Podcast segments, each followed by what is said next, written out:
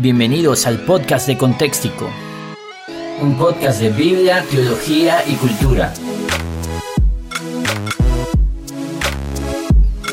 En Contextico amamos la Biblia y la teología, pero somos personas reales, así que conectamos la teología con la cultura. Por eso hablamos de todo lo que ocurre en la vida de un cristiano que ama la Biblia. La idea es tener una cosmovisión sana en un mundo que arde. ¿Qué tal? ¿Cómo están? Gente de Contextico, estamos aquí en un nuevo episodio eh, del podcast de Contextico y estoy muy emocionado con este episodio porque tenemos invitado especial. Eh, tenemos a Santiago de Rincón Apologético. Eh, él está desde Argentina y ha tenido, me ha hecho el favor de poder platicar conmigo hoy. Así que no sabemos si esto se va a extender en un episodio o si nos vayamos a dos episodios, pero Estoy muy emocionado y, sé que ustedes van, que están escuchando van a poder ser edificados en gran manera por las cosas que vamos a platicar aquí. Eh, él dirige, está al frente de, esta, de este sitio, de este proyecto, que básicamente, como, como, dice, Rincón Apologético, es un rincón de apologética y que creo que, que está muy padre lo que están haciendo. ¿Qué tal, Santiago? ¿Te puedes presentar? ¿Puedes platicarnos un poco de ti? ¿Quién eres? ¿Qué te dedicas? Eh, me encantaría que la gente supiera sobre ti. Bueno, ante todo, Adrián, muchas gracias por, por este espacio. Eh, la verdad es que uno se siente extremadamente halagado cuando, cuando le permiten eh, hacer este tipo de cosas. Así que, sinceramente, muchas gracias, de verdad. Eh, bueno, a ver, me llamo Santiago, soy de, allá de, la tierra del fin del mundo, siempre decimos, ¿no es cierto? Allá en la tierra argentina, la tierra que se caracteriza por un montón de cosas malas, pero bueno, la amamos igual. así es, así es. A ver, eh, nosotros estamos trabajando con la apologética ya hace algunos años, no mucho, sinceramente comparado con muchos que sí llevan una larga trayectoria. Nosotros aproximadamente iremos por nuestro tercer año en el trabajo de, la apologética. Eh, y bueno, y particularmente comenzó todo nuestro trabajo, ¿no es cierto?, eh, mediante las redes sociales. Eh, nunca pensamos, nunca pensé que esto se iba a extender tanto que nuestros inicios fueron específicamente trabajando en redes sociales, pero más que nada apuntando hacia nuestro entorno, ¿no es cierto? Hacia nuestras amistades y demás, tratando de, facilitar recursos. Y, bueno, y hoy Rincón Apologético es lo que es. A algunos les gustará, a otros quizás eh, no, pero bueno, hoy estamos trabajando de esta manera. ¿Puedes platicarnos qué es Rincón Apologético, cuál es su propósito, qué es lo que están haciendo, su meta? Bueno, a ver, sí, eh, son un montón de preguntas, voy a tratar de, abordarlas por una. A ver, eh, Rincón Apologético, bien como dice su nombre, me parece que obviamente tratamos y nuestro enfoque principal, nuestro objetivo es poder desarrollar temas que tengan que ver con la apologética, ¿no? Pero así como bien nosotros podemos ver en el nombre, tratamos de eh, quitarle esa seriedad eh, que muchas veces suele caracterizar, y me refiero a seriedad no a quizás la profundidad, ¿no es cierto?, de determinados temas eh, para desarrollar y demás, sino me refiero más que nada a esa estructura que muchas veces es muy formal, ¿no? En determinados ámbitos. Eh, entonces, por eso tratamos de jugar un poco ya desde, desde el nombre, ¿no? Rincón Apologético, un, tratamos de, llevar adelante un espacio un poco menos, menos formal, un poco más informal, ¿no? Apuntando hacia, hacia quizás el común denominador de las personas que, que, le atrae eh, cosas un poco más dinámicas y demás, ¿no? Y bueno, el tema de la apologética, poder llevarla hacia el ámbito popular. Eh, particularmente yo me, he encontrado en mis inicios en la apologética con que, eh, bueno, eh, a ver, hay todo un trabajo muy formal de atrás, ¿no es cierto? Y que obviamente creo que es necesario. Pero yo al encontrarme quizás más referenciado, ¿no? culturalmente en el ámbito popular y demás, no teniendo quizás una mentalidad académica, ya sea por mi vida y demás, digo, quizás a personas que estén en la misma situación en la que me encuentro yo, eh, este tipo de mensajes, llevárselo de una manera distinta, puede llegar a provocar, ¿no es cierto?, un, mayor interés, ¿no? Eh, y por eso es que tratamos de hacer de Rincón Apologético un espacio para el desarrollo del apologético, un espacio donde tratamos con seriedad todos los temas que, llevamos adelante, pero con la particularidad de tratar de ser lo más informal posible y, con una cuota de humor siempre. Súper, súper. Eh, eh, ese rollo me encanta. Lo que hacemos acá en Contexico va igual también con, con ese sentido. Y y justo mencionas algo, ¿no? De que probablemente mucha gente ve, escucha apologética y su noción mental es que es algo distante para, los simples mortales, ¿no? Eh, tienes que saber eh, física, tienes que entender desde la termodinámica y normalmente la gente como que se va a, a esos rollos filosóficos y a lo mejor ve distante la, la apologética ese puede ser un factor, pero según tu, tu caminar en este tiempo y, a lo mejor tu, contacto sí es en redes sociales, pero también veo que, tienes un contacto directo con trabajo que estás haciendo localmente, eh, según tu, experiencia, ¿por qué crees tú que ciertos sectores ciertos eh, círculos del cristianismo eh, tienen poco interés por la apologética. ¿Cuáles tú crees que sean esos factores que hacen que la gente a lo mejor no se involucre o que iglesias, pastores, eh, ministerios se involucren con la apologética?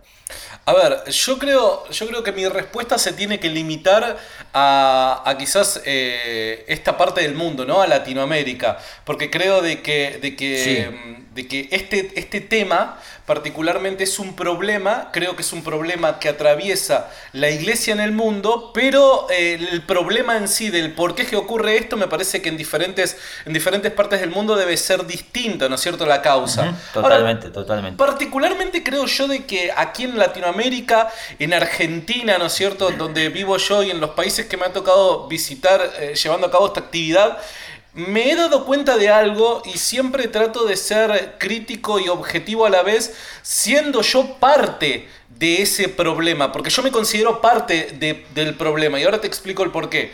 Creo yo de que desde las iglesias cristianas, en su mayor parte, no digo en todas, pero en su mayor parte, estos últimos años, estas últimas dos, tres décadas, no se ha motivado para nada a que el pueblo pueda formarse, pueda capacitarse, pueda salir de las cuatro paredes, salir de la experiencia de un domingo de levantar las manos y escuchar la canción que tanto, tanto, tanto nos genera en el corazón, ¿no es cierto? Y demás. Creo que lamentablemente, y, pido disculpas si alguien piensa lo contrario del otro lado, es simplemente una opinión mía Creo yo de que, eh, particularmente acá en Argentina, eh, nos, hemos, nos hemos enfocado tanto en ese tipo de cuestiones. Hemos creído que el cristianismo y nuestra fe giraba tanto en ese tipo de cuestiones que eh, todo lo que tiene que ver con la formación, el plano académico, ¿no es cierto?, la educación y demás, lo hemos dejado en un tercer o cuarto puesto de nuestra vida.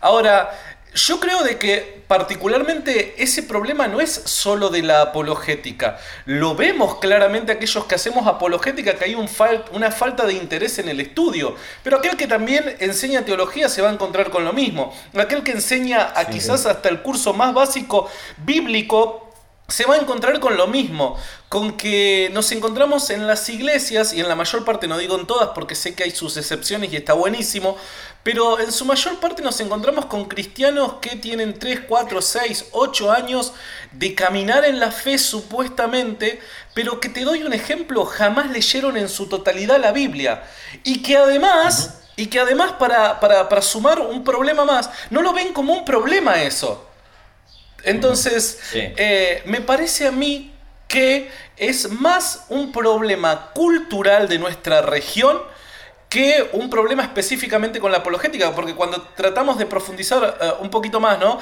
Y expandimos nuestro horizonte hacia todos los ámbitos de la vida, no solamente evaluamos eh, cuál es la situación acá en la iglesia, nos damos cuenta que en los países de Latinoamérica, en su mayoría, eh, hay una falta de interés muy grande acerca de la educación y la formación. Acá en Argentina, sin ir más lejos, o sea, de los chicos que de los estudios primarios eh, completan sus estudios y pasan al secundario, es tan solo el 60% de aquellos que comenzaron sus estudios. Y eso no hablemos de los que pas terminan el secundario y pasan a un nivel terciario. O sea, eh, en sí culturalmente creo yo de que estamos, estamos relegando la educación, eh, no es de interés cultural el educarnos, y me parece de que eso luego se ve, eh, se ve reflejado en muchos ámbitos de nuestra vida. Vemos los, los gobiernos que nos gobiernan, que muchas veces cuando vemos en la, en la televisión al tipo que supuestamente nos está gobernando es representante del pueblo, cuando lo escuchás hablar decís, por Dios, este hombre no puede hablar o no puede decir las cosas que dice. ¿Pero por qué? Porque me parece que todo tiene que ver con la educación y cómo como, como pueblos, ¿no es cierto? Nosotros estamos, la hemos desestimado demasiado. Ok, y, eso, eso se, llega se lleva a la iglesia, ¿no? Eh, es, no podemos apartar la vida afuera con la vida adentro y a fin de cuentas pagamos consecuencias de un tema cultural y una especie de anti-intelectualismo. Te comparto un poco mi experiencia. Yo, yo enseño en un instituto bíblico la materia de apologética y lo enseñamos a, a, las personas que van ya en el tercer año. Eh, bajo el entendido de que estas personas pues ya han desarrollado el hábito del estudio, etcétera, ¿no? Y normalmente al principio me, encuentro, como es interdenominacional el instituto, es decir, hay gente de todas las corrientes denominacionales, de repente me encuentro con personas que les parece un poco chocante que, eh, que mucho de, la apologética, sobre todo al comienzo, en, cuando se acomoda sistemáticamente, eh, se siente un poco secular, eh, porque hablas de cosas, porque para hablar de la Biblia tendrías que haber definido muchas cosas más antes, para empezar la existencia de Dios. Entonces cuando te pones a hablar de, no sé, argumento cosmológico o argumento de diseño, eh, a la gente le parece chocante que no hables en un lenguaje espiritual, que no hables en un lenguaje citando capítulo, versículo y libro de la Biblia, y, he tenido choques de personas que me reclaman y me hacen ver como, ¿sabes qué? Esto no es necesario, eh, que es mucho, que vamos a ver igual más a ratito, corrientes, ¿no? De apologética, que a lo mejor hay, una que, que, sí tiene mucho el tema de, de hablar solo con Biblia, pero ¿crees que, es, que este rollo espiritual, religioso, eh, choca con el... Eh, ser intelectuales en cuanto a, la razón de la Biblia, etcétera, la fe en Dios. ¿Qué, opinas de eso? Supongo que tú te has encontrado seguido con esta realidad, ¿no? Eh, y es como vos decís, ¿no es cierto? Eh, lo vamos a ver ahora en unos minutos cuando toquemos algunos métodos o formas de hacer apologética, ¿no? Pero eh, es totalmente cierto lo que vos decís. De repente Vos cuando planteas determinado, determinados pensamientos, a mí me ha pasado, ¿no es cierto? Eh, sin ir más lejos, ¿no? Discutir cosas que terminan siendo básicas. Te doy, te doy un ejemplo eh, de una experiencia que he tenido. Eh, hablar y no estoy hablando específicamente de apologética, en una charla de enseñanza bíblica básica, donde decimos, bueno, a ver, tenemos para leer la Biblia, tenemos que entender el material, el tipo de literatura que tenemos delante, que, a ver, pues no podemos leer un libro histórico de la misma forma que leemos un libro eh, poético, ¿no? Entonces, de repente, recuerdo, recuerdo haber abordado este tema, ¿no? Y decir, bueno, cuando el Salmo dice de que, de que eh, la tierra es el estrado de sus pies, ¿no es cierto? ¿Cómo lo tomamos? ¿Literal o lo tomamos, o lo tomamos de forma figurativa, ¿no es cierto? Y demás. Y se había suscitado todo una, un, embrollo, una discusión, ¿no? Porque, claro, eh, está tan asentado determinados pensamientos, determinados criterios, pero sin un análisis previo. Y me parece de que el que la iglesia no analice determinadas cosas que tienen que ver con lo que creen previamente, no es solamente por vagancia o no es solamente por que no lo quiere hacer, sino porque no sabe que se hace. A ver, Eh, de repente, ¿no es cierto? Nosotros nos encontramos, y creo que a vos también te debe, te debe pasar lo mismo, o quizás en algún momento te pasó, que querés enseñar, ¿no es cierto?, la Biblia, te encontrás con un grupo de personas, un grupo de 20 personas que tenés desde chicos, no sé, de 16 años a personas de 50 años, y ese grupo es tan, es tan, es tan eh, ¿cómo, decirlo?, está tan mezclado eh, que te encontrás con personas que pueden ser muy bien formadas como personas que quizás no terminaron nunca sus estudios primarios. Entonces, ¿Cómo podés llevar a la persona que jamás terminó sus estudios privados a recapacitar en cuanto a hacer un análisis previo de lo que cree? No, me parece de que son problemas, termina todo girando, y, quizás estoy muy empecinado con esto, pero termina todo girando en una problemática educativa que nosotros tenemos y que como iglesia también eh, sufrimos las consecuencias, ¿no? Eh, me, parece, me parece a mí de que, de que ese es un grave problema que nosotros tenemos que, saber cómo o, tratar de, de aprender la forma de cómo abordarlo. Totalmente, totalmente. Y aclarando, ¿no? Ya lo hiciste tú, estamos generalizando, por supuesto, eh, no, queremos que nadie se ofenda. no estamos haciendo un juicio de tu iglesia, sino de lo que hemos visto y a lo mejor es nuestra experiencia, también podemos equivocarnos, ¿no? Sí, pero hemos estado en esto y lo hemos visto. Ajá. De, de hecho, yo comencé diciendo de que yo soy parte del problema. Porque, eh, a ver, eh, esto, quizás este análisis lo puedo hacer hoy que comencé, no sé, a estudiar hace unos cuatro años atrás, pero mi caminar como cristiano ya van de 11 años. Por ende, durante siete años yo fui parte de este sistema que lo que hizo no fue revertir la situación, sino empeorar la situación. Yo siempre recalco que yo soy parte de ese problema. Hoy yo soy parte de, del que dejó este legado, lamentablemente. Entonces tenemos que tratar de hacer algo para revertir Ahora, cuando vos te das cuenta por, dadas las evidencias, ¿no? Diríamos los apologistas, dadas las evidencias que la condición de la iglesia es una, ¿no? Eh, nosotros necesariamente tenemos que hacer un juicio objetivo de cuál es la circunstancia para poder tratar la problemática con un, con, una, con un método que sea eficaz para revertir cuál es su condición. Súper.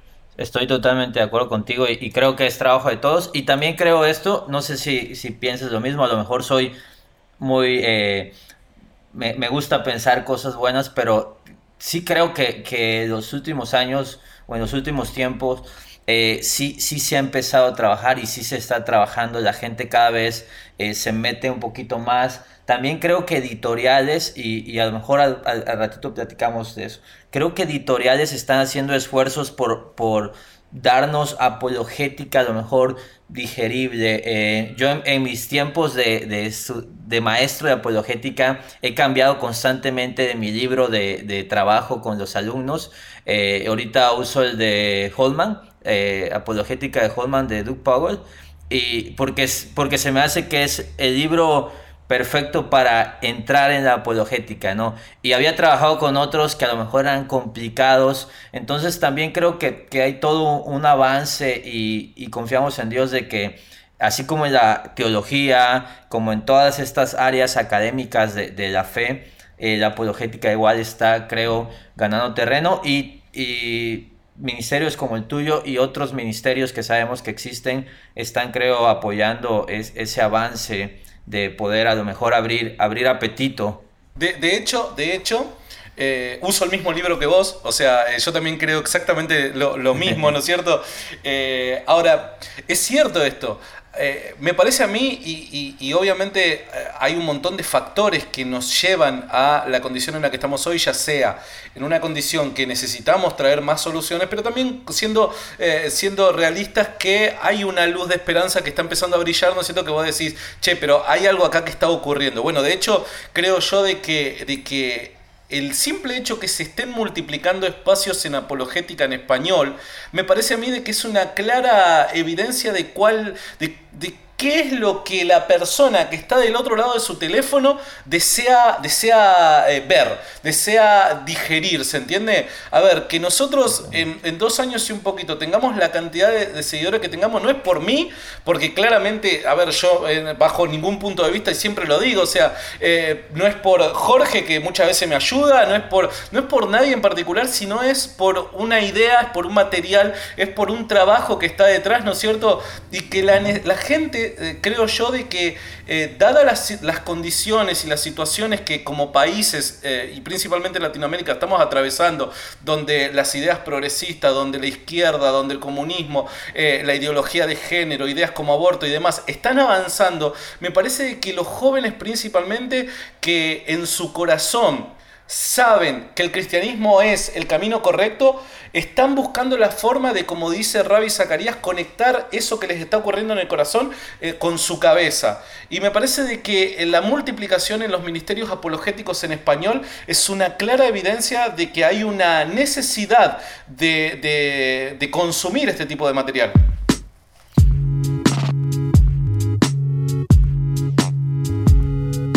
Wow, increíble. Eh, increíble lo que Dios está haciendo, estoy de acuerdo. Vamos a platicar ahorita sobre un poco de corrientes, escuelas de apologética, recursos y eso, pero eso lo vamos a hacer en el siguiente episodio. Queremos hacer esto seguir esta dinámica de episodios cortos. Voy a publicar los dos en la misma semana para que no, no, no, les haga esperar. Entonces nos vemos en el próximo episodio. Gracias Santiago. Seguimos y recuerden que nuestros episodios los pueden escuchar en Spotify, los pueden escuchar en iTunes, en Spreaker y también subimos los audios a YouTube. Síguenos por alguna de esas plataformas, escucha el podcast y también búscanos en Facebook, Facebook Contexico o contexicotv.com. Nos vemos pronto, nos vemos Santiago. Nos vemos.